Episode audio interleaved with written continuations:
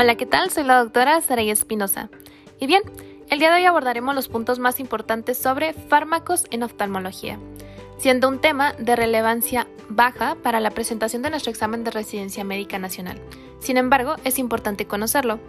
Como introducción debemos tener muy en cuenta que estamos basándonos por completo en distintas bibliografías, las cuales son primordialmente las guías de práctica clínica nacionales, el manual del CTO, manual del Dr. Prieto, algunos artículos respaldados por la CS, entre otros cursos revisados. Comenzamos.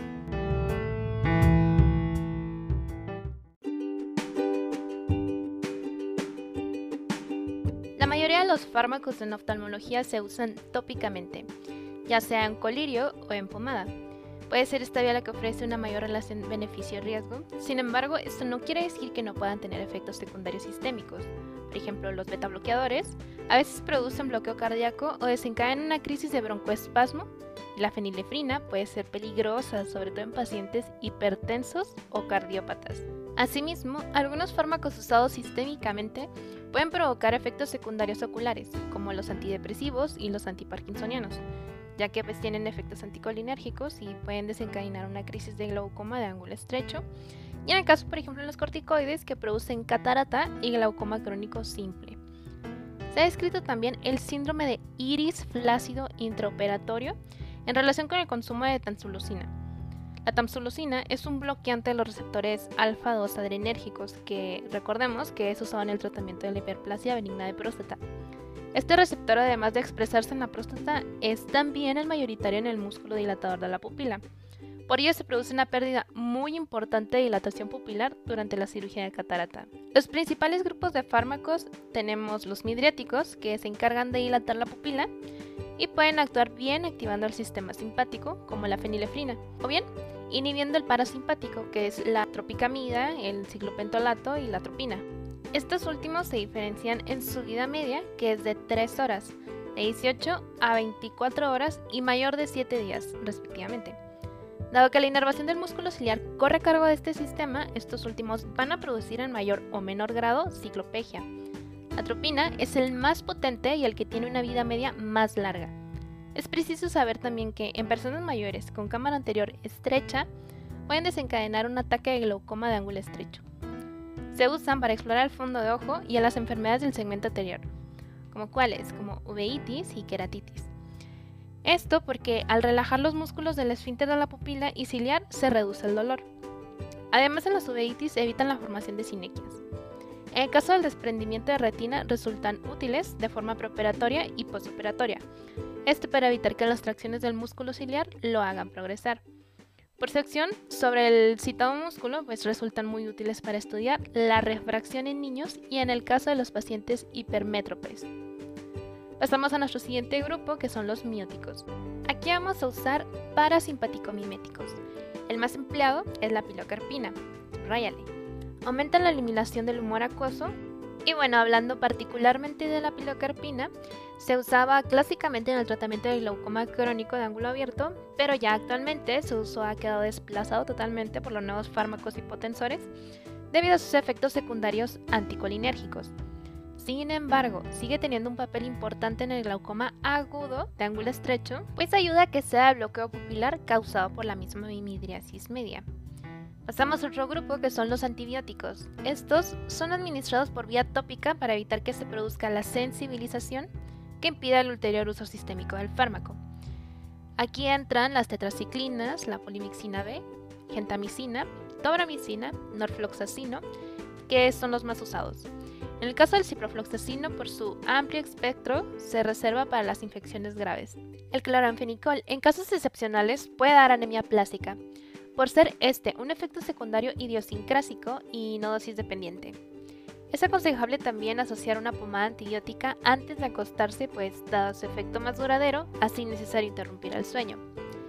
Pasemos ahora con aciclovir pautado tópicamente en las infecciones por virus del herpes simple en forma de pomada que se aplica 5 veces al día, durante al menos 10 días.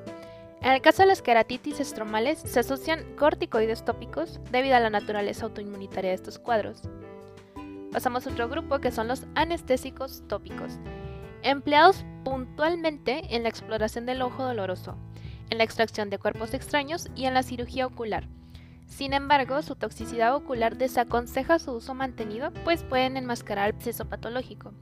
Resultan tóxicos para la córnea y es posible que favorezcan los traumatismos al suprimir el reflejo corneal. Por todo lo que les mencioné, en el tratamiento del dolor crónico se prefiere entonces la oclusión, la ciclopegia y la analgesia oral. Pasamos con los AINES. Estos inhiben la síntesis de prostaglandinas, ya lo teníamos súper claro. Existen muchos comercializados como la indometacina, el diclofenaco, el ketorolaco y se usan en aquellos procesos en los que existe inflamación ocular leve, como cuáles, como la conjuntivitis o un posoperatorio. Pueden emplearse tras cirugía de catarata para prevenir la aparición de edema macular postquirúrgico, sobre todo en pacientes de alto riesgo como diabéticos o pacientes con uveitis previas. También podemos usarlos de manera profiláctica tras una capsulotomía y además de como profilaxis del edema macular, se puede utilizar como tratamiento del mismo, asociado no a otras terapias en función del grosor macular y la causa del edema. Esteroides. Estos inducen el desarrollo de catarata y de glaucoma crónico y favorecen la reactivación del virus del herpes simple y el desarrollo de úlceras herpéticas. Entonces, se emplean también como tratamiento postoperatorio, como en el caso de la cirugía de catarata, cirugía de retina, cirugías de superficie ocular como la cirugía de terigión o cirugía de estrabismo, en pauta descendente y bajo control estricto del apio y durante aproximadamente un mes.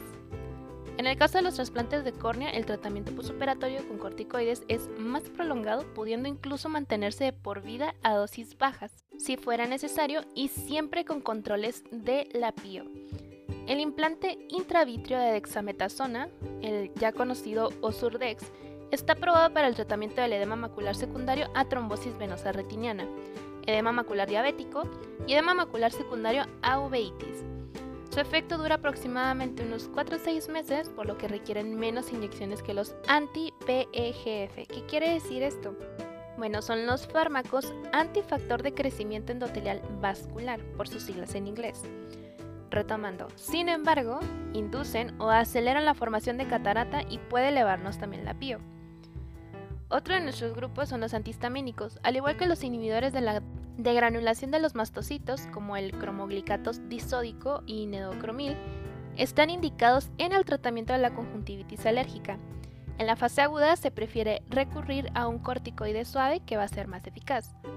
Los inhibidores de la degranulación de los mastocitos pueden resultar útiles en la profilaxis.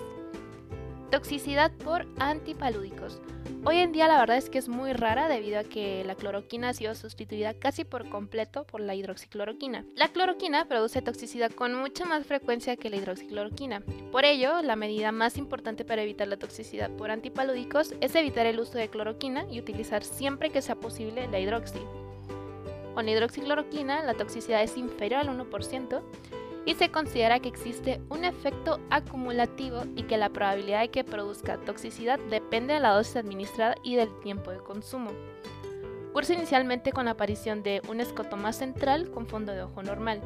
Posteriormente aparecen en el fondo de ojo áreas de atrofia en el epitelio pigmentario parafobial. Aunque el hallazgo clásico es la aparición de la imagen en rojo de Buey, que son dos anillos concéntricos alrededor de la fobia, uno interno que va a estar como hipopigmentado y otro más externo que va a estar hiperpigmentado. Lo cierto es que hoy en día es raramente observable porque solo aparece en fases muy avanzadas de la enfermedad.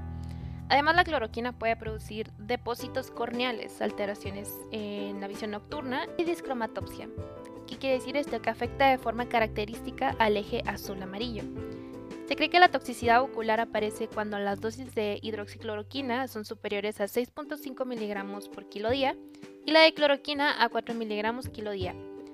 Se cree que la insuficiencia hepática y renal, la exposición al sol, la edad por encima de los 60 años y una duración del tratamiento superior a 5 años son factores de riesgo añadidos.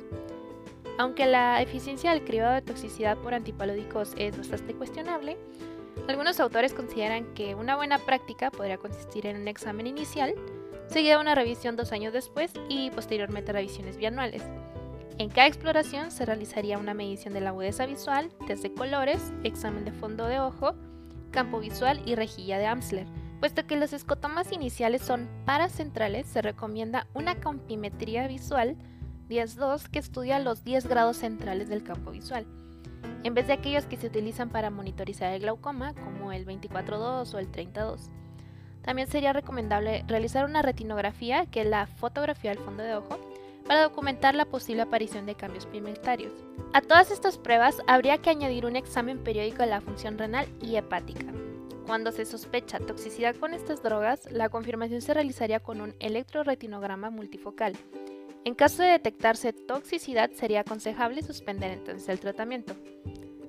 Cataratas inducidas por fármacos, ya sea por corticoides, clorpromacina, mióticos, busulfán y amiodarona.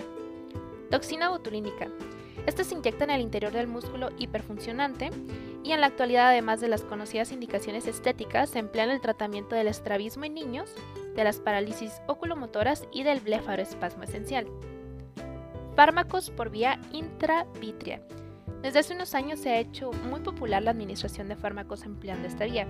Se inyectan utilizando una aguja muy fina a través de la pars plana a unos 3.5 a 4 milímetros del limbo corneal. Entrar más anteriormente podría dañar el cristalino y hacerlo más posteriormente podría desgarrar la retina. Entonces tienen que tener así como que una medición súper importante. Antibióticos y antifúngicos intravítreos. Se emplean en el tratamiento de las endoftalmitis bacterianas y fúngicas, triamcinolona intravítrea. Se utiliza en el manejo del edema macular, tanto en paciente diabético como secundario a degeneración macular asociada a la edad húmeda, uveitis posteriores o trombosis venosas. Induce una mejoría espectacular del edema macular, pero la verdad es que en muchas ocasiones es transitoria. Además, en muchos casos se complica con la aparición de hipertensión ocular. Por ello su uso se ha reducido en los últimos años en favor de los fármacos antifactor de crecimiento endotelial vascular, o también conocidos anti-BEGF. Y bueno, hablando particularmente de ellos, encontramos bevacizumab y ranibizumab. Las indicaciones son similares a las descritas para la triamcinolona intravítrea y además pueden emplearse en el tratamiento de la retinopatía diabética proliferativa y en las oclusiones de vena. Aunque hay varios comercializados, el ranibizumab parece ser el más eficaz y seguro. El problema fundamental es que el efecto es limitado en tiempo y se precisan en multitud de casos continuas reinyecciones. Por ello no han conseguido desplazar el láser en el tratamiento de la retinopatía diabética. En muchas ocasiones se utilizan como complemento al tratamiento de la terapia con láser. En un primer tiempo se administra el fármaco y en un segundo tiempo, unos días después, aprovechando la reducción de espesor retiniano, se procede a la fotocoagulación de los puntos que exudan. El aflibercept es una proteína de fusión que se fija a diversas isoformas del BGF y al factor de crecimiento placentario. Entonces su uso está aprobado para el tratamiento de la DMAE exudativa, que recordemos que la DMAE exudativa es la degeneración macular asociada a la edad, el edema macular diabético y el edema macular secundario a trombosis venosa retiniana. Su duración de acción es mayor comparada con el ranibizumab o el bevacizumab, por lo que requiere el menor número de inyecciones. Entonces, a modo de recapitulación, me gustaría que para que se te quede un poco más el tema, tengas un esquema de un globo ocular y en las distintas áreas del globo vayas escribiendo el tipo de fármacos que presentan toxicidad ocular y en el área en donde presentan la toxicidad. Esto para que se te quede un poquito más.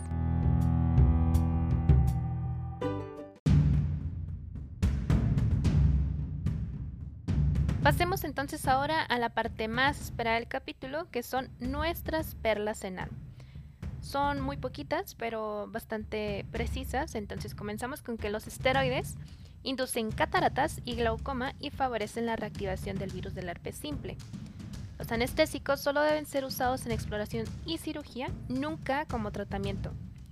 El etambutol produce neuropatía retrovulvar, la cloroquina que produce la maculopatía en ojo de buey es tóxica para la retina. Y en general no se aconseja el uso de fármacos con efecto anticolinérgico en pacientes con cámara anterior estrecha, esto por el riesgo de desencadenar un cierre angular. Esto es aplicable también a los administrados vía sistémica.